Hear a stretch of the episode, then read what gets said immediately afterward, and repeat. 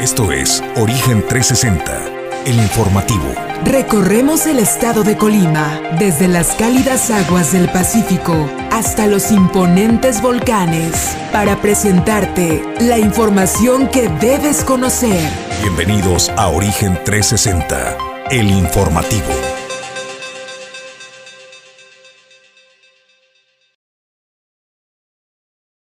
¿Qué tal? Muy buenos días, bienvenidos a Origen 360 a través de Origen Informativo, la nueva televisión. Los saluda con gusto Julio César González y lo invito a que se quede con nosotros y nos acompañe en este recorrido informativo por la entidad. Ya le tenemos preparados los datos, la información y la estadística más importante que ha acontecido en las últimas horas en el estado de Colima, en la región y desde luego a nivel nacional. Y bueno, pues el día de hoy le vamos a platicar este tema que ya empezó a crecer en polémica y a levantar opiniones encontradas de dos grupos, los padres de familia, los maestros, los directivos, pero ¿qué dicen las autoridades en el tema de eh, la libre identidad de los pequeños? ¿no? Usted recordará esta recomendación que emitió, la, que emitió la Comisión Nacional para la Prevención contra la Discriminación, la CONAPRED.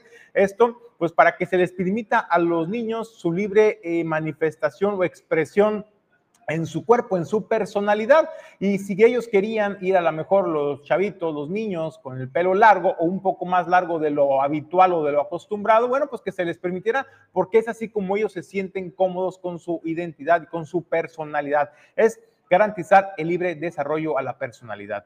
También eh, si había quien quisiera a lo mejor pintarse el pelo eh, de algún color medio extraño, no muy común, bueno, pues también la, recomendación era en ese sentido, ¿no? Que respetaran estos, esta libre manifestación a la identidad. Pero, ¿qué dicen los padres de familia? ¿Qué dicen los maestros? Ya escuchamos las partes de los que dicen padres de familia, coinciden en que tiene que ser una medida no tomada de manera unilateral, sino también a través de y en coordinación con los sectores educativos. Pero, ¿qué dice la autoridad? Bueno, la gobernadora el día de ayer en la mañanera habló y dijo que van a ser respetuosos de la identidad de los pequeños. Le tendremos esa información más adelante. Y bueno, pues el día de hoy le informo, cierra Capitanía de Puerto eh, la navegación en embarcaciones menores, esto porque se está desarrollando o hay altas probabilidades de un desarrollo ciclónico en las costas o en el Pacífico mexicano. También le tenemos los detalles al respecto. Y bueno, pues en Rusia muere, muere el último, el último líder de la Unión Soviética, Mikhail Gorbachev le tendremos también aquí los detalles al respecto. Y el día de ayer, como lo habían anunciado y se lo hemos dado a conocer, se realizó la marcha por el Día eh, Internacional de las Víctimas de Desaparecidos en el estado de Colima. Le estaremos presentando cuáles fueron los pronunciamientos, el llamado enérgico que hacen a las autoridades, los padres de estos desaparecidos. También eh, le tendremos, pues están en disputa los magistrados supernumerarios en el Tribunal Electoral y es que la magistrada Angélica Yedid eh, Prado Rebolledo presentó una denuncia en contra de Ángel Durán Pérez, magistrado supernumerario también, por violentar su personalidad y además también violentar sus derechos políticos. Los detalles los tenemos en unos minutos. Y bueno, pues en el tema de energía eléctrica, eh, tan polémica que está ahorita el debate eh, de esta reforma eléctrica pues, y energética, eh, pues el que habló duro y contundente fue eh, el integrante de la Cámara Nacional de la Industria de la Transformación, Oceano Smith, Hamud, y es que señala que pues en México no se tiene garantizada la producción energética para garantizar y darle certidumbre a las empresas que se instalen, porque dijo cuando se instala una empresa requieren una, un mayor, una mayor demanda de energía eléctrica y en México ya no se tiene capacidad para incrementarla. Eso es lo que señala. Le vamos a presentar la información en los próximos minutos a nombre de Ulises Quiñones, productor general, productor en controles Pedro Ramírez, Alejandro González La Pulga, Edgar Torres desplegado en la zona metropolitana y Jesús Llanos. Soy Julio César González, lo invito a que se quede con nosotros en este recorrido informativo por la entidad. Origen 360 es presentado por Grupo Jacesa, Glipsa Puerto Seco de Manzanillo, Goodward Group International Logistics Services, Cima Group, Doméstica, Limpieza Segura, Torre Puerto Manzanillo, Capital Fitness, Restaurante El Marinero del Hotel Marbella, Puerto Café, Clínica Dental Local y Centro Oftalmológico San Antonio.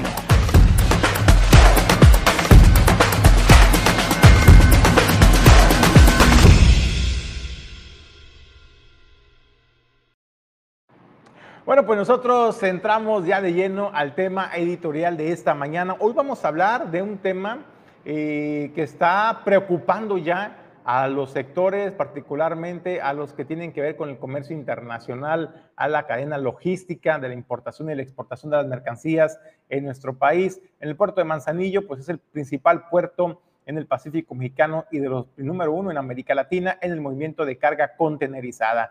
Hay que recordar que fue el puerto de Manzanillo un punto estratégico para que durante la pandemia toda la carga rezagada en Estados Unidos pudiera llegar a nuestro puerto y de aquí llegar a su destino, salvando con ello no solamente las festividades, sino también parte de la industria importante del desarrollo económico de nuestro país. Bueno, pues, ¿qué está pasando nuevamente? Eh, pues están recrudeciendo los robos de las cargas en las carreteras, en las autopistas en nuestro país. Y es que durante el primer trimestre del 2020, para que lo tengan en consideración, el robo de mercancías en carreteras y autopistas, eh, pues creció un 17% frente a los primeros tres meses del 2021. Tan solo en marzo del presente año se disparó un 21% en relación al mismo periodo del 2021. Esto según datos de la Fiscalía General de la República y de la propia Asociación Nacional de Transporte Privado en nuestro país. Pero ¿qué dice, qué dice eh, pues la Canacar también al respecto? Bueno, pues es manifiesta la preocupación eh, por estos datos donde José Refugio Muñoz, vicepresidente ejecutivo de eh, la Canacar, esta Cámara Nacional del Autotransporte de Carga, reconoció que el robo de carreteras y autopistas del país es un problema que una vez más se encuentra fuera de control por parte de las autoridades. No ha sido posible, han sido posible el poder garantizar el tránsito seguro de las cargas por las carreteras nacional y que los autotransportistas pues ya habían advertido de esta situación. Aquí en Origen 360 le hemos presentado una serie de entrevistas precisamente en torno a este tema con su representante en Canacar aquí en el estado de Colima y otros líderes transportistas de otras asociaciones como la Unión Transportista de Carga de Manzanillo, donde todos coinciden en la preocupación creciente sobre este, estos hechos violentos que se presentan en las carreteras, donde no solamente se está poniendo en riesgo la, eh, pues la seguridad de la carga, sino también de las unidades, porque en muchas ocasiones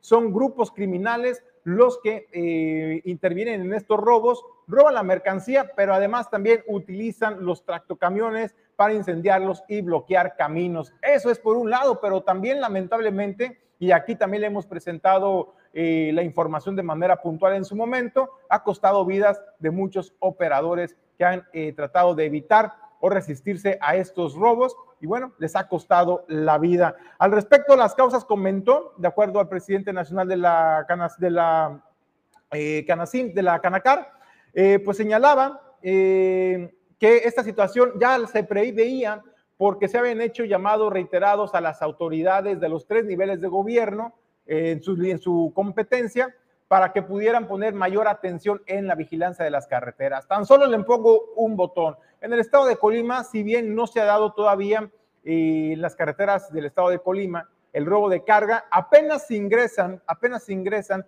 al estado de Jalisco y empiezan y empiezan los problemas para los transportistas con el robo de carga. Pero además también ellos han denunciado cuáles han sido los puntos, las carreteras en el país catalogadas como inseguras o de puntos rojos para que las autoridades puedan implementar operativos eficientes con elementos suficientes y garantizar la seguridad, no solamente de las cargas, insisto, la seguridad de quienes transitan independientemente sean choferes del servicio de transporte pesada de carga, también de las personas que transitan en su día a día por las autopistas en nuestro país y que también se han visto afectadas por esta situación. Es por ello que llama la atención eh, después de las denuncias reiteradas de las distintas cámaras locales y nacionales eh, sobre este eh, hechos de robo de carga contenerizada en las carreteras, las autoridades no hayan tenido a bien todavía implementar un operativo eficiente que venga a garantizar la seguridad en las carreteras. Eso es lo que dice pues la Canecar, donde de acuerdo a la Fiscalía General de la República, de enero a marzo, de enero a marzo del presente año, se presentaron 1.136 carpetas de investigación 973 del mismo periodo del 2021 en comparación para que vea usted el incremento que se tuvo. En enero pasaron de 307 a 357, un incremento significativo con, con un aumento del 16%. En febrero, 337 a 346, esto eh, pues representó un 3% más, mientras que en marzo de 329 robos pasaron a 433 con un incremento del 24% más contra el año anterior inmediato. Por otro lado, también, pues al sumar las carpetas del Fuero Federal y las del Fuero Común, se observa que al 31 de marzo del 2022 se reportó un total de 3.302 carpetas de investigación. Al mes de marzo hubo un incremento del 10% en comparación con las 3.004 que se tenían presentadas en el mismo periodo, pero de 2021. Los lugares con mayor incidencia, y aquí se los vamos a dar de nueva cuenta, aunque ya se lo hemos platicado anteriormente, tome nota, tome nota cuáles son las carreras, las carreteras con mayor incidencia de robos o más inseguras para el transporte de carga pesada. Con mayor incidencia destaca Salamanca, Celaya y Pénjamo, Irapuato, Guanajuato, la carretera Orizaba-Veracruz, la carretera La Antigua Veracruz, Sayula de Alemán, a la altura de Córdoba, Veracruz. También la autopista México-Querétaro y Querétaro-Celaya es otra de las zonas. También se suman las incidencias del Foro Federal en el Estado de México que encabeza la lista, seguido de Puebla.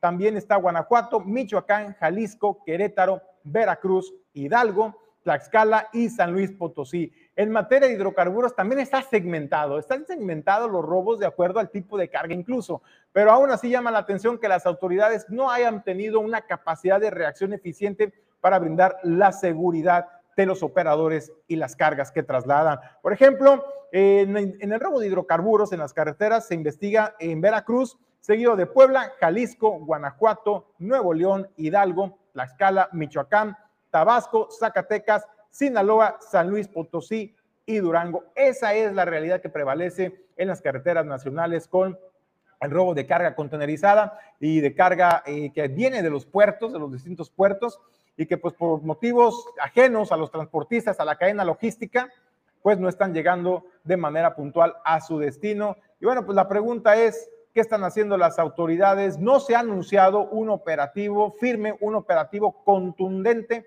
por parte de las autoridades federales, la Guardia Nacional, competencia o destacamentados en la seguridad de las carreteras federales. No se ha anunciado un operativo que venga a dar tranquilidad al sector transportista. Mientras tanto, ellos siguen arriesgando la vida al transitar por estas carreteras. Desde luego, también ha habido transportistas, ha habido líneas o choferes que se niegan a transitar por estas carreteras precisamente por el alto riesgo de incidencia de robo que tienen donde también los importadores, los exportadores se ven obligados a también a incrementar los gastos de operación al contratar los seguros de robo. Pero también los choferes dicen, no vamos a esa ruta porque no vale la pena eh, arriesgar la vida por llevar una mercancía. Así las cosas y es por eso que también el servicio de eh, carga, de transporte, se ha estado encareciendo en los últimos meses. La pregunta es, insisto, a las autoridades del gobierno federal, pues, ¿qué se está haciendo en materia para erradicar o combatir la incidencia de robos en carga contenerizada? Porque las estadísticas son duras, son claras,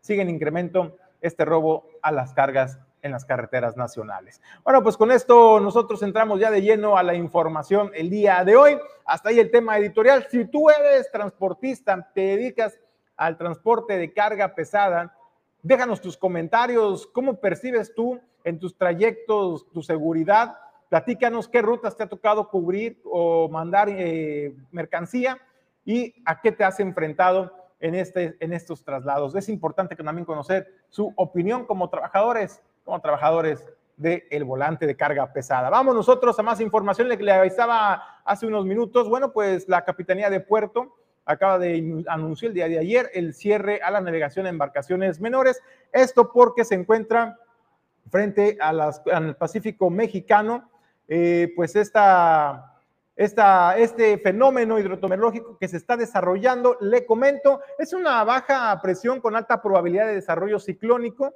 con posible ciclón tropical. Este se localizará al sureste de las costas de Jalisco y Colima, con una circulación reforzada a la entrada de humedad hacia los estados del Pacífico mexicano generando esto, desde luego, pues lluvias muy fuertes e intensas en las costas de Jalisco, Nayarit, Colima y Michoacán. Asimismo, también se pronostican vientos con rachas de 50 a 60 kilómetros por hora y oleaje de entre 1.5 a 2.5 metros de altura en las costas de Colima.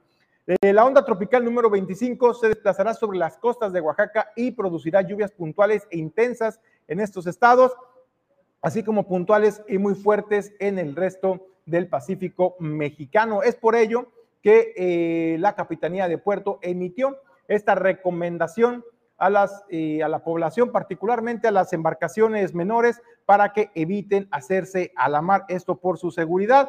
También eh, cabe mencionar, hay una recomendación incluso para eh, las embarcaciones mayores. De acuerdo a este comunicado, a este aviso de seguridad marítima emitido, pues debido a este centro de baja presión del que le hablaba, que se ubica aproximadamente frente a las costas al Pacífico mexicano, con una alta probabilidad de desarrollo ciclónico, pues presenta una probabilidad del 30% de desarrollarse como ciclón tropical en las próximas 48 horas. Derivado de esta situación, pues el puerto permanece cerrado a la navegación de embarcaciones menores, así como para realizar servicios de turismo náutico en horarios establecidos a partir de las 6 de la mañana de este 31 de agosto. También el puerto estará cerrado a la navegación mayor eh, a partir de las 6 de la tarde de este 31 de agosto se estará cerrando la navegación a embarcaciones mayores. Así es que si tú eres prestador de servicios turísticos, náuticos o eres pescador,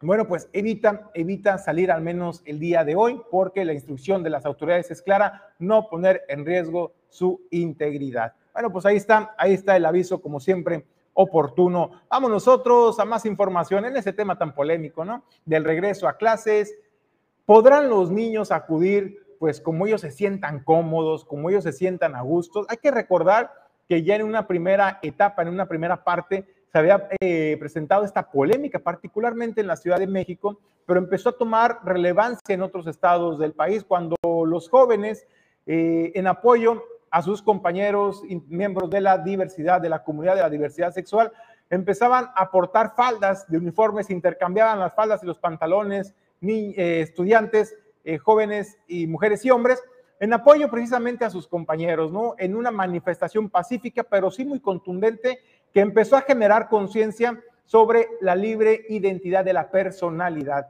En ese sentido, pues en la Ciudad de México se dijo que estaba permitido y que era válido. Si había hombres que se sentían cómodos portando el uniforme de la mujer, una falda, vaya, eh, pues lo podían hacer sin ningún tipo de restricción. Igual las mujeres si quisieran ir con pantalón de pantalón, eh, pues también lo podían hacer. Esto en respecto a los derechos de la libre de la libre identidad. Esto ha trascendido en este nuevo ciclo escolar, ahora con este anuncio que dio, esta recomendación que dio la Comisión Nacional para la Prevención de la Discriminación, donde señalaba y recomendaba a las escuelas eh, de educación que les permitieran ingresar a los estudiantes, pues como ellos se sintieran cómodos, ¿no? Con el pelo largo, con el pelo corto, con el pelo pintado, las uñas, entonces que porque todas estas manifestaciones eh, forman parte del libre desarrollo de la personalidad. Esto ya levantó opiniones, ya le presentábamos lo que comentaban padres de familia, lo que comentaban también el sector educativo, pero ¿qué dicen las autoridades de la Secretaría de Educación? ¿Qué dice la gobernadora? Bueno, pues la gobernadora el día de ayer en su conferencia Diálogos por la Transformación ante Medios de Comunicación, ahí señaló que en el estado de Colima se va a respetar, se va a respetar la libre manifestación a la identidad que tengan los y las estudiantes. Así lo dijo la información con nuestro compañero Edgar Torres. Al presidir los diálogos por la transformación, la gobernadora Indira Vizcaíno dejó en claro ante medios de comunicación que su administración no tolerará ningún tipo de discriminación, sobre todo en las escuelas. Lo anterior ante una reciente recomendación de la CONAPRED a nivel nacional, tras más de 400 casos en que estudiantes denunciaron que se les restringió el acceso a los planteles escolares por largo de su cabello o por llevarlo teñido. En este sentido, la gobernadora dijo que su administración impulsará el respeto al libre desarrollo de la personalidad que enfocamos nuestras visitas en este arranque, de ciclo escolar fuera de la zona conurbada Colima-Villa de Álvarez, porque como ya lo hemos dicho en otras ocasiones, en este gobierno consideramos que todas y todos son importantes, consideramos que no hay ciudadanos de primera y de segunda, y lo mismo creemos de nuestras niñas y niños, de nuestros estudiantes de cada uno de los municipios. Por su parte, el secretario de Educación y Cultura, Adolfo Núñez González, agregó que aunque no se tiene una instrucción oficial, se hace un exhorto a los maestros y directivos a no discriminar a nadie por la forma en que luce o viste. Forma oficial. Solamente quiero pedirles a mis compañeras maestras y maestros, directoras y directores, que no vaya a ser ese motivo de discriminar a una, una personita eh, por, por, el hecho de, de vestir de forma diferente que los demás. Ese es, estamos dentro de, de la norma, estamos dentro de la regla, hay una ley para evitar la discriminación y por supuesto que estaríamos, este, si hubiese alguna denuncia, dándole seguimiento. No es una invitación para que todos los niños vayan este, de colores. O sea, si alguien lo decide y, este, y está convencido y en casa hay permiso, nosotros no somos nadie para oponernos, ni tampoco Respecto al caso de los presuntos aviadores en la Secretaría, dijo que de alguna manera se trata de aviadores legales, pues hay alrededor de 14 que cuentan con una beca para estudios en el extranjero, pero cuya dinámica no queda del todo clara, por lo que en breve trabajarían en actualizar los reglamentos para que los conocimientos obtenidos en estas estancias sean regresados a la sociedad colimense. Y en el caso concreto de los maestros que tenían eh, una beca, una beca por parte del gobierno del estado y estas becas desafortunadamente no hay un reglamento para determinar a quién se le deben dar. Entonces, como no hay reglamento, pues se le daba al amigo, al compadre, al hermano, al tío o a la amiga sin reglamentación y al siguiente año se la renovaban y al siguiente año se la renovaban y siempre eran los mismos. Eso es lo que estamos terminando. Era una manera de ser aviador legal. Este 29 de agosto regresaron a las aulas de manera 100% presencial 116.450 estudiantes de educación básica y 7.467 docentes de preescolar, primaria y secundaria. Para Origen 360 reportó Edgar Torres Velázquez. Bueno, pues ahí está la información con Edgar Torres, pues ya, ya escuchó, ¿no? Eh, no hay una instrucción directa por parte de las autoridades de manera oficial a las escuelas para que les nieguen el acceso eh, a los estudiantes que pues decidan de su libre manifestación, eh, pues eh, hacer una manifestación abierta sobre su desarrollo de la personalidad, es decir, que vayan con el pelo pintado. También dice el secretario, bueno, no es para que todos los estudiantes se les ocurra pintarse el pelo, ¿no? Pero también es un tema de educación también, no solamente de los planteles, sino también en casa. A lo mejor en casa los padres de familia no les parece y pues ahí sí pueden meter en cintura a lo mejor o aplicar correctivos si así lo consideran, eh, pero en escuelas al menos ya dijeron que se les va a respetar su libre manifestación a la identidad. Eso es lo que sean las autoridades. Y en el otro tema, pues caramba, no imagínese, imagínese una beca, o sea, ya ni las de Benito Juárez que da el gobierno federal, caramba, ¿no? Y, las daba el gobierno del estado, ¿no? Eh, una beca, 40 mil pesos mensuales, así con ese concepto de beca. Y como lo decía el secretario Adolfo Núñez, el secretario de Educación del Gobierno del Estado, que lo acaba de escuchar, pues es algo que se está tratando de combatir, ¿no? Estos, hay estos hechos que si bien en, la, en el papel son legales porque existe la figura de becas, ¿no? Eh, y a quien se lo puedan dar, a quien quieran, pues bueno, es algo que se tiene que trabajar para erradicar y atender. Pero imagínense usted cómo se estaban despachando con la cuchara grande, literalmente no tenían llenadero.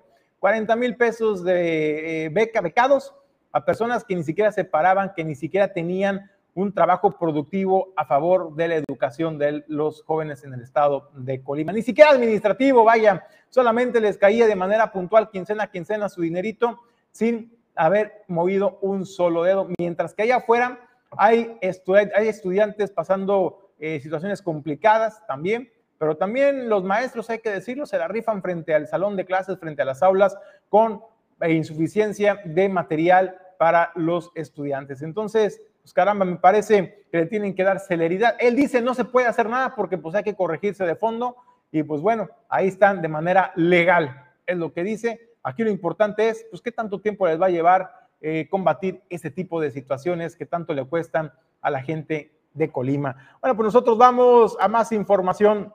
Le comento que el día de ayer, el día de ayer se eh, realizó esta marcha eh, en el marco del Día Internacional de las Víctimas de Desaparición Forzada en el estado de Colima. Y bueno, pues ahí participaron varios colectivos, una marcha, hay que decirlo, no como la que se esperaba, masiva, multitudinaria, pero sí hubo, hubo presencia y hubo participación importante, particularmente de los familiares directos. En esta marcha ellos lo señalaban, eh, pues no se ve que participación de la población en general. Hicieron también un llamado, un llamado a la conciencia a que también los apoyen y que no solamente cuando van a bloquear carreteras para exigir la eh, búsqueda de algún familiar se molesten, sino que también cuando estén del otro lado exigiendo justicia, pues también los apoyen, no solamente los criminalicen por bloquear carreteras en esta justa demanda y también hacen un llamado enérgico a las autoridades para que se eficienten los protocolos de búsqueda de personas en la entidad. Esto es lo que se vivió y lo que señalaban. En Colima se reportan 1.476 casos de desaparición, pero sabemos que lamentablemente ese número está lejos de ser real. Hoy en, día, hoy en el Día Internacional de las Víctimas de Desaparición Forzada, queremos recordarle al gobierno y a la sociedad que las personas desaparecidas no son números, sino seres humanos que nos han sido arrebatados. Es importante que comprendamos que las desapariciones son un problema que nos afecta a todos y a todas, porque no puede existir un Estado de Derecho en una sociedad en la que las personas desaparecen de forma reiterada, porque hoy buscamos a nuestros hijos e hijas, pero mañana puede ser que te busquemos a ti. Es por eso que debemos comprender y apoyar a quienes sufren a causa de las desapariciones, las familias que con la fuerza del amor por sus seres queridos bloquean calles, alzan la voz y exigen la localización de sus hijos e hijas. ¿Cuándo se volvió más importante la movilidad que la vida de un ser humano? Si fuera tu hijo, si fuera tu, tu hija, ¿tú qué harías?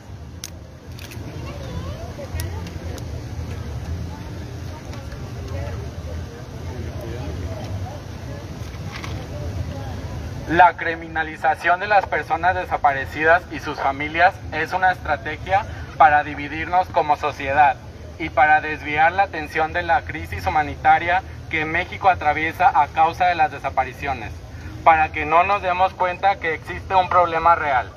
Debemos comprender que la desaparición de un ser humano no puede justificarse bajo ninguna circunstancia, ya que al justificarlo legitimamos la violencia, esa violencia que hoy nos convierte en una sociedad atemorizada y dividida, que nos roba la tranquilidad de salir a las calles y que restringe nuestra libertad. No debemos permitirlo. Es por eso que les decimos que si la sociedad se uniera, se uniera como debiera, temblaríamos poderosos desde el cielo hasta la tierra.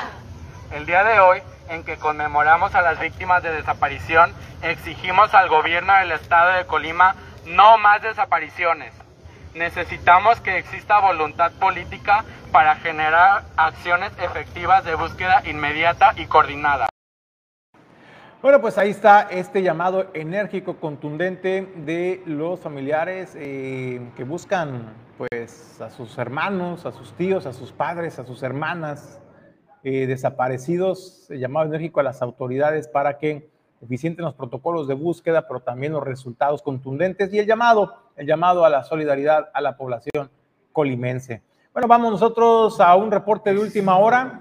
Y nos mandaron este video, nos reportan que los semáforos ubicados en el crucero de Las Brisas, esto en el puerto de Manzanillo, sobre el Boulevard Miguel de la Madrid, pues se encuentran descompuestos, no sirven, no sirven, están fallando y bueno, pues ya se imaginarán, ¿no? Todos queriendo pasar, tenían, creyéndose con el derecho de pasar primero y bueno, pues eh, llama la atención que no hay presencia de tránsitos de vialidad eh, ni siquiera de estas unidades nuevas que acaban de adquirir están circulando por el puerto de Manzanillo.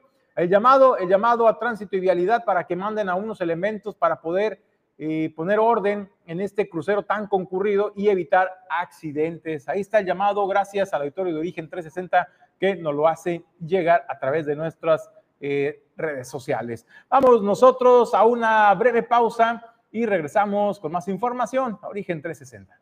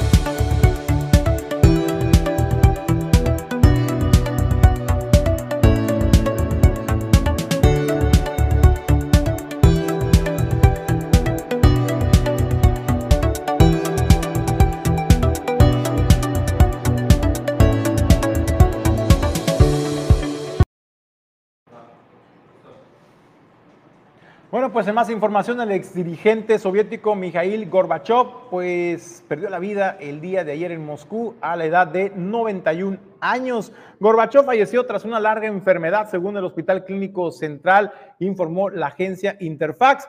Mikhail Gorbachev es recordado como el líder que puso fin a la Guerra Fría sin derramamiento de sangre, pero que no pudo evitar el colapso de la Unión Soviética. El último presidente soviético forjó acuerdos de reducción de armamentos con Estados Unidos y asociaciones con las potencias occidentales para eliminar la cortina de hierro que había dividido hasta ese entonces a Europa desde la Segunda Guerra Mundial. Cuando las protestas a favor de la democracia se propagaron por las naciones del bloque soviético de la Europa del Este comunista en 1989, se abstuvo de utilizar la fuerza como habían hecho sus predecesores en el Kremlin que enviaron tanques para aplastar los levantamientos de Hungría en 1956 y Checoslovaquia en el 68.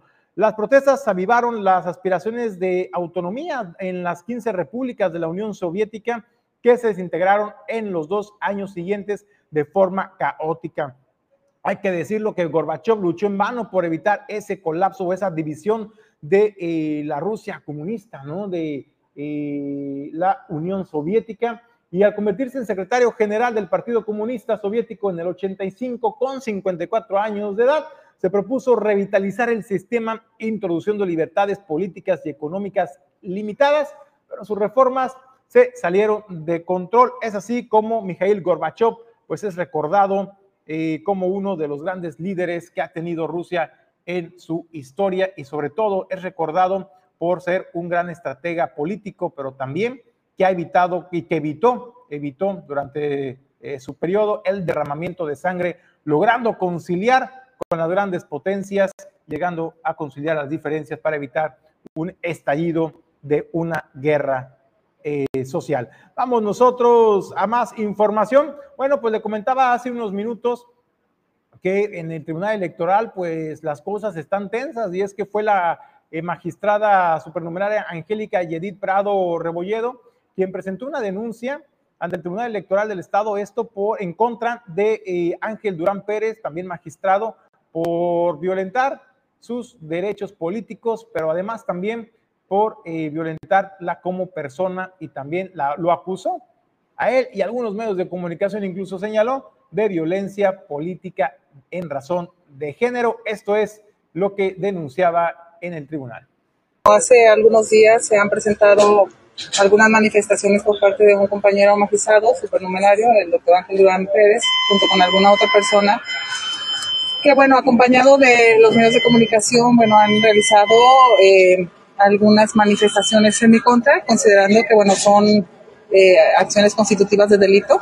Eh, es este va encaminado a la violencia política de género en donde bueno pues se me están limitando mis derechos humanos y por lo tanto bueno vengo a presentar esta esta denuncia para que el fiscal, en todo caso, realice las investigaciones pertinentes y pueda deslindar responsabilidades. Pero en un principio, bueno, estoy aquí para defender mis derechos humanos como mujer. A raíz de que se presenta un escrito por parte del doctor Ángel Durán Pérez, cuando la anterior magistrada Ana Carmen González Pimentel renuncia, se deja un espacio vacante y bueno, empieza a hacer eh, algunos actos de discriminación hacia mi persona en el sentido de eh, yo no poder accesar al cargo de magistrada. En ese momento, bueno, pues está haciendo una eh, diferencia entre él y yo y somos exactamente igual, tenemos las mismas posibilidades para poder aspirar y ejercer el cargo de magistrado que en su momento el Senado de la República nos, nos otorgó. La información, desde luego, ella es muy respetuosa, eh, la magistrada, y dice, bueno, yo presento mis denuncias, ya será la autoridad quien se encargue de investigar y determinar si hay o no, eh, pues, el delito que vengo yo a denunciarlo. Serán las autoridades quien lo digan, pero pues al menos ella dice, si considera que fueron violentados sus derechos al hacerla a un lado, pues, de esta, de esta terna. Bueno, pues ahí está, ahí está la información y la situación pues se sigue, se sigue tensando en el tribunal. Bueno, pues vamos a más información. El municipio y la Secretaría de la Juventud unen acciones a favor de los jóvenes de Villa de Álvarez. La información con nuestro compañero desplegado en la zona metropolitana, Edgar Torres.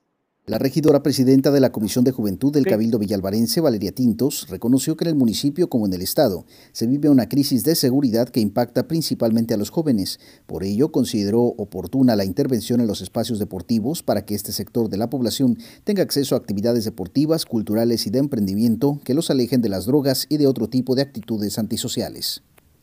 Estas zonas focalizadas, pues trabajamos en conjunto con la administración, las cuales son donde se han ido a hacer los espacios de entornos seguros, que es este Soli, Villiscali, la Liberación, pues las que todos conocemos que hemos tenido, que han tenido conflictos últimamente de, de seguridad, hemos estado ahí con la presidenta, con los comités de barrio, atendiendo los espacios para que los mismos vecinos se empoderen de los espacios y hagan Indicó que sí se tienen identificados los sitios que resultan con mayores conflictos que atañen a la juventud. Ante ello, manifestó que se mantienen en comunicación con los comités de barrio para conocer las necesidades y buscar las formas de intervención que se deben aplicar desde la administración municipal. Para que no incida en algún delito en la colonia, que los jóvenes se apropien y así poder pues tener un municipio con jóvenes sanos.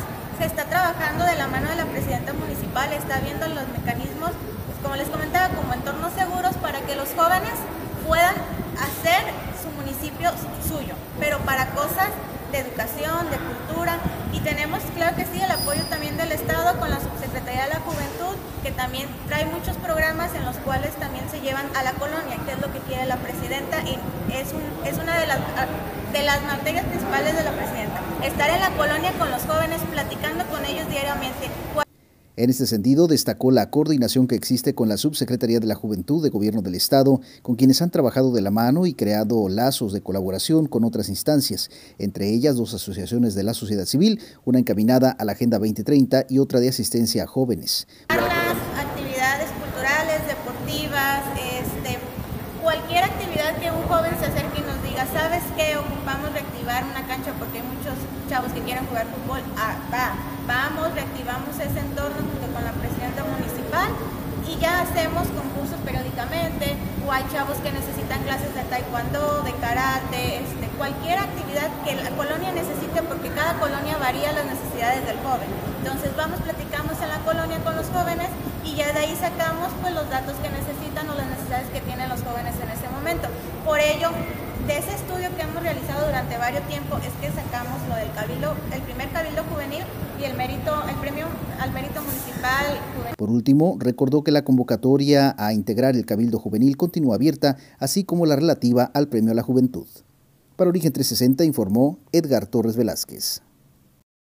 Bueno, pues muchas gracias a Edgar Torres por la información y bueno, tengo el gusto de saludar y presentar en los estudios de origen informativo al doctor Gustavo Millón Cházaro, que ya está aquí porque hoy es miércoles, miércoles de eh, salud. Vamos nosotros a saludar al doctor. Doctor, ¿cómo está? Muy buenos días, un gusto tenerte de regreso. Hola, buenos días, un gusto para mí también estar con ustedes. Oye, doctor, pues ¿de qué tema vamos a hablar la mañana de este miércoles? Claro que sí, el día de hoy vamos a hablar acerca del tema de espina bífida. Eh, la espina bífida es un padecimiento frecuente que, bueno, es la razón por la cual uh, tu mamá o mi mamá o las mamás toman eh, ácido fólico. La formación de la espina bífida nosotros la presentamos durante eh, la gestación, en, los primeros, en el primer trimestre, cuando se está formando el embrión, es cuando empieza a haber un cierre del tubo neural ese cierre de la columna, que es lo que envuelve al sistema nervioso, a la médula, eh, puede presentar un defecto en su, en su formación. Y cuando presentamos este tipo de problema, eh, pues la madre no, no, percibe ninguna sintomatología ni, ni se detecta el problema. Actualmente hay estudios durante el embarazo, ultrasonidos de alta resolución, o incluso marcadores eh, hormonales eh, que te pueden identificar eh, o sospechar este tipo de problema. hay varios tipos de manifestación de esta patología. Principalmente podemos encontrar que es la variante oculta o escondida, en la cual el paciente no presenta ningún síntoma. De hecho, muchas personas antes de que se tomara ácido fólico presentaron este tipo de situación y también eh, los podemos seguir encontrando en pacientes jóvenes cuando su madre eh, carece de este tipo de suplemento alimenticio eh, suficiente. la persona no, puede, no presenta dolor, la mayoría de las ocasiones no tiene ningún síntoma. nosotros nos damos cuenta del diagnóstico cuando la persona se hace una radiografía y aparece el defecto en la parte baja de la columna, que básicamente es la ausencia de la parte posterior de los cuerpos vertebrales pueden ocurrir a cualquier nivel de la columna, pero lo encontramos con mayor frecuencia en la espalda baja, en las vértebras lumbares. Cuando eh, la persona se detecta este problema, bueno, se le hace saber y eh, son solamente cuidados generales, no cargar pesado, evitar sobrepeso. El sobrepeso, pues, es un factor que puede ocasionar con mm, más eh, frecuencia, con más incidencia el dolor de espalda en este tipo de pacientes. Es raro, pero puede presentarse también en ocasiones síntomas asociados al dolor de espalda, como debilidad o entumecimiento de las piernas, incluso hasta alteraciones eh, sexuales, eh, eh, dificultad para lograr conseguir la erección en el caso de los hombres o en el caso de las mujeres, alteraciones en el orgasmo lo cual no es, no es común, no es frecuente y mm, esos síntomas nos estarían hablando de que hay un problema, un atrapamiento a nivel de los nervios periféricos. Eh, eh, es importante mencionar también que hay otras variantes, no solamente se encuentra la variante oculta, sino que eh, tenemos nosotros la variante de mielomeningocele y meningocele cuando el sistema nervioso protruye a través de un saco o una bola en el recién nacido, cuando el bebé nace, se ve que tiene un defecto en la espalda y este saco puede contener tanto las meninges, que son un tejido que cubre al sistema nervioso, que, que contiene líquido, y en ocasiones puede ser un estado más avanzado y más grave, en el que no solamente están las meninges, sino también la médula espinal. Y es una situación grave cuando los bebitos nacen con esta, este problema, porque eh, allí está contenido el sistema nervioso y ya nace con un daño que no se puede reparar de manera quirúrgica, sino que es un daño que va a generar secuelas en el bebecito. Eh, son, son, niños que nacen con su, con su espina bífida, eh, no pueden mover las piernas o tienen un daño neurológico que les permite, no les permite caminar o les evita poder mover sus extremidades. Eh, son, generadores de discapacidad, estos padecimientos avanzados, eh, y también, bueno, eh, ahí sí, se, al momento de detectarse se hace tratamientos enfocados a mejorar su calidad de vida, como lo es la rehabilitación física, para evitar que tengan secuelas por este daño en, el sistema nervioso, como lo son úlceras, atrofia de las extremidades, dolor, eh, todo este tratamiento pues se ofrece ahí con nosotros en la clínica, pero es importante mencionar que también los pacientes que llegan a presentar dolor de espalda, ah, ya sea por esta u otras causas, también son acreedores a estos tipos de tratamientos. Doctor, comentabas hace unos minutos de, entrar al aire, me comentabas que una de cada 10 personas eh, tiene este padecimiento, algún nivel a lo mejor no muy avanzado, pero que no, no, no sabe que tiene este padecimiento de, espalda bífida, en columna espinal bífida, pero en algún, digamos, en etapas iniciales a lo mejor. Eh, más que en etapas iniciales, en estadios o, variantes ocultas, era muy frecuente que encontráramos esto antes de que se hiciera un hábito, una, eh, una costumbre, que la mamá cuando está embarazada tomara ácido fólico o vigilar el consumo de esta...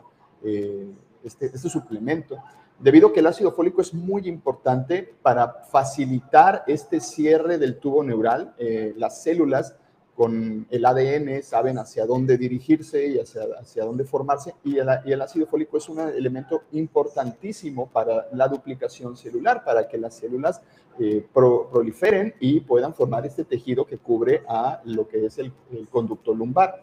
Eh, antes, pues, este ácido fólico no se consumía y esto eh, facilitaba que presentaran este tipo de defectos. el más común es ese, la variante oculta, que la persona no sabe que tiene este padecimiento porque no tiene ningún problema, no tiene ningún síntoma, si acaso dolor de espalda, dolor lumbar, eh, ocasional. Eh, pero bueno, eh, eh, antes esta incidencia sí, una de cada 10 personas lo encontrábamos. Actualmente ya es mucho menor, pero todavía se puede presentar. desde luego se puede detectar cuando alguien ya tiene algún problema, como tú lo comentas, ¿no? De espalda o de espalda baja o de lumbalgia, que pudiera tener este padecimiento y que no lo sabe, no piensa, bueno, nada más es un dolor simple de espalda, pero ya en una exploración médica es cuando ya se puede hacer el diagnóstico preciso. Cuando son en estos casos, doctor, eh, ¿es corregible o no es corregible en estos casos eh, estacionarios? Mm, cuando el, la situación, el problema es, como mencionamos, oculto, no requiere, bueno, no hay una cirugía que corrija la situación debido a que eh, no hay como tal un padecimiento o un daño al sistema nervioso. Incluso habiendo un daño de nacimiento, no se puede corregir con este tipo de problemas. Si, si acaso hay eh, cirugías que permiten el cierre de este saco para evitar infecciones o evitar problemas en, las variantes graves, en las variantes mielomeningocele o meningocele. Pero en el caso de la, enfermedad oculta, eh, no hay una cirugía que te cierre o que te cubra esta, este defecto, debido a que, bueno, lo podríamos hacer, pero no hay un beneficio claro para realizar este procedimiento y solamente estarían los riesgos de una lesión medular o los riesgos de una cirugía innecesaria. Eh, en este caso, solamente basta con que ya una vez identificado el problema, lo que hay que hacer es cuidar a los cuidados de la columna, evitar cargar objetos pesados, evitar el sobrepeso, evitar hacer movimientos bruscos, eh, posiciones, eh, que permanezcas mucho tiempo en una posición que te lastime, que son los cuidados generales para sobrellevar una vida saludable para tu columna. Muy bien. Pues doctor, ¿dónde te podemos encontrar?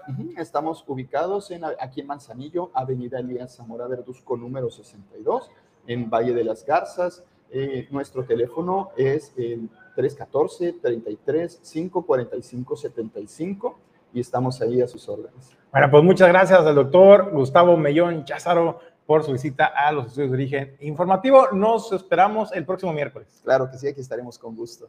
Bueno, vamos nosotros a más información. Bueno, si usted se dedica al comercio internacional, a la exportación, a la importación de mercancías, bueno, le informo que la aduana de Manzanillo ya está anunciando con tiempo y cuáles son sus horarios de operación y va a haber suspensión también de actividades para los días, eh, pues el 15 y 16 de septiembre, de acuerdo a lo que comentan.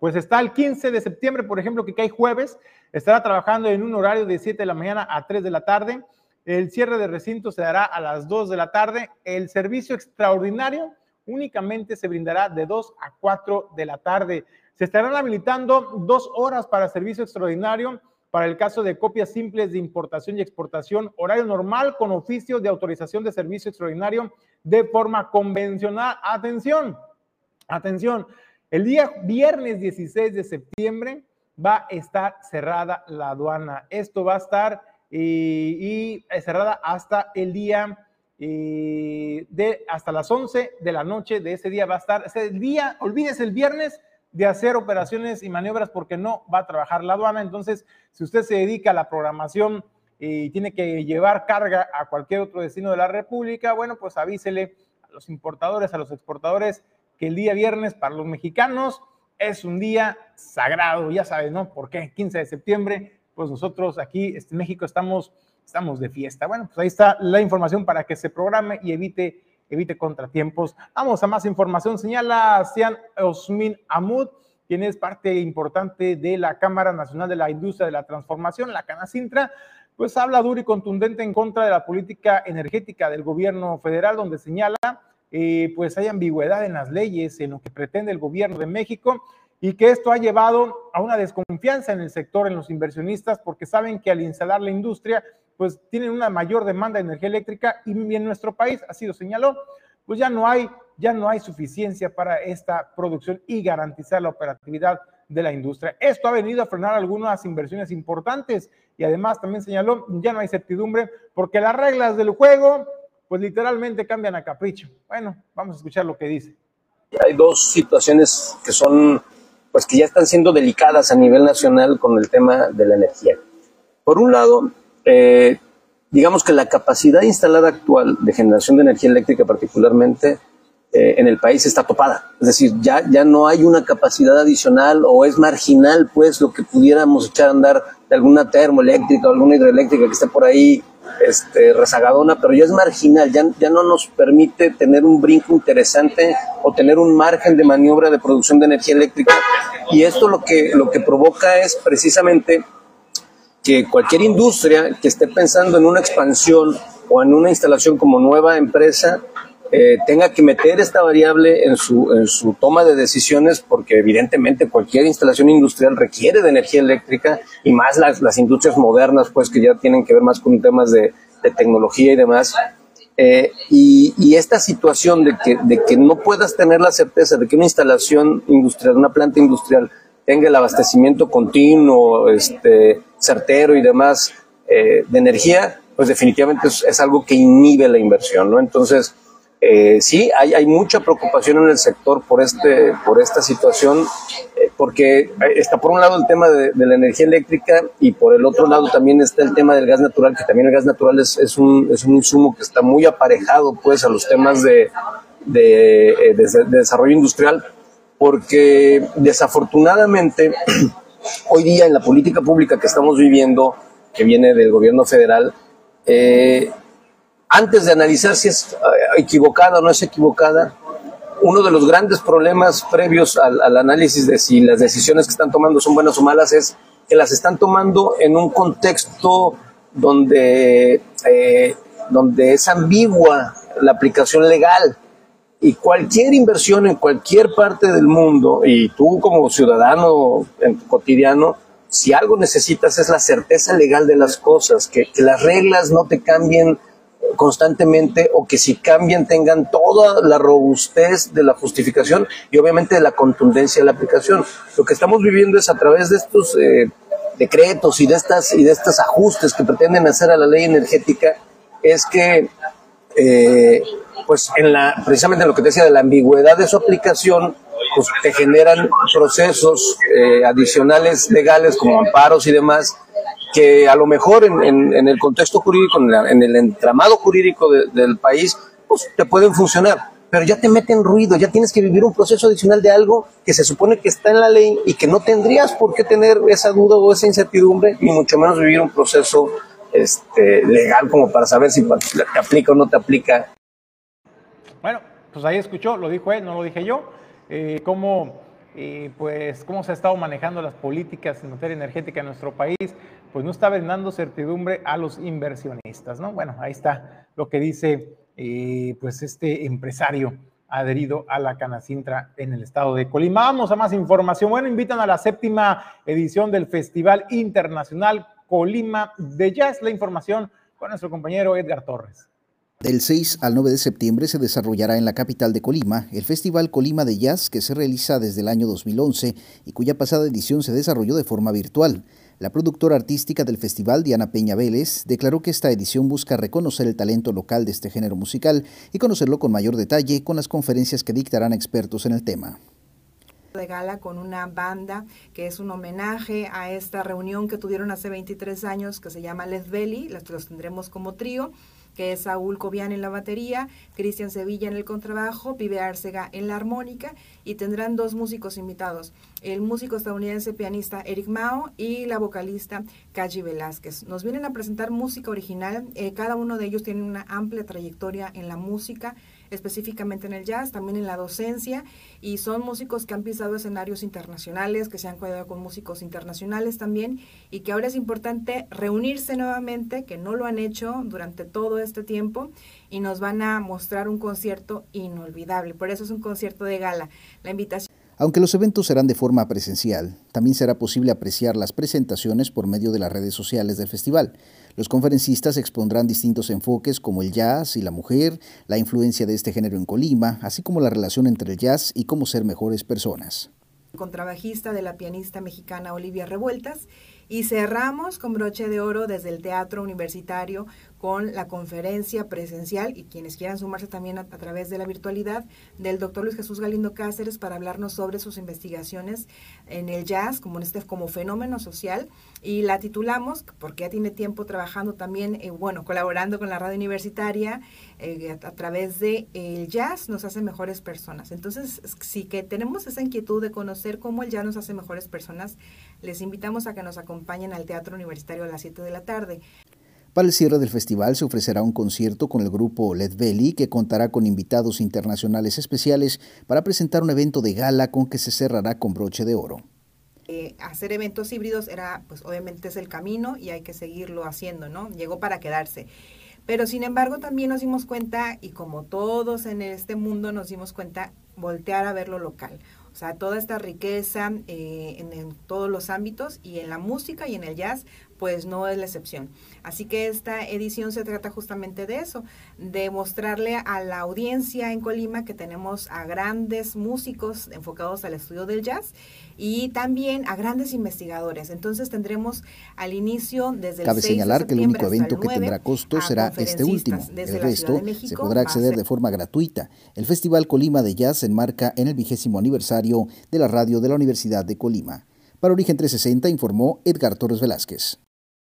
Bueno, pues ahí está, para todos los interesados, un poquito de cultura y de entretenimiento sano, familiar. Vamos nosotros a más información. Bueno, Julio César Salas Brum, quien es gerente de Capital Humano de Embotelladora de Colima, pues anunció que el día de mañana se estará llevando una jornada intensiva eh, en coordinación con donadores compulsivos y el Banco de Sangre de Colima para que todos los colaboradores aporten y donen vida. Esta es la información. Este próximo jueves primero de septiembre tenemos nuestra cuarta campaña de donación de sangre en conjunto, como bien decías, con nuestros amigos de donadores compulsivos. Esta es la, cuarta campaña que tenemos al interior de nuestras empresas, tanto de embotelladora de Colima, Coca-Cola, como de kiosco y cervecería eh, de la costa. Eh, estamos esperando que para este próximo jueves podamos tener a 50 de nuestros colaboradores en posibilidad eh, de donar para, bueno, darle eh, ese regalo a quien más lo necesite. Y será este próximo jueves aquí en nuestras instalaciones. De hecho, esta, esta campaña la estamos haciendo junto con el Banco de Sangre del Estado. Eh, allá es a donde se van a, llevar todas las unidades que se puedan donar y efectivamente son para, para uso de quien los necesite en los diferentes hospitales. Bueno, pues vamos nosotros a más información. Y bueno, es que, ¿qué creen? Pues ya, ya hay fecha para el buen fin de este año 2022 y es que de acuerdo que eh, a la información será del 18 al 21 de noviembre y también a partir del próximo jueves 2 de septiembre se estará ofreciendo capacitación a todos los micro, pequeños y medianos empresarios que quieran participar en este evento. El Buen Fin se ha caracterizado por ser pues una fecha muy especial que ayuda a la reactivación económica en nuestro país, pero también pues son buenas noticias, ¿no? Sabemos que estamos atravesando una situación económica complicada, pero pues de comprar, por ejemplo, en diciembre, a comprar en noviembre o a comprar en octubre, pues a lo mejor te esperas porque vas a encontrar descuentos atractivos y así, pues cuidar un poco la economía familiar si es que usted va a destinar una parte de sus ahorros para la compra de regalos con miras a eh, diciembre. El buen fin, hay que decirlo, sí genera la reactivación, sí promueve la reactivación económica, desde luego, eh, precisamente por el tema de eh, la economía, de la crisis que estamos viviendo en los hogares mexicanos, pues los ánimos no están muy de campanas al vuelo porque, pues saben que las familias están priorizando los gastos, ¿no? Los gastos diarios del hogar, los incrementos en la energía eléctrica, los incrementos a los combustibles, al gas también y todo ello pues va mermando un poco la economía. No se diga el incremento a los productos de la canasta básica.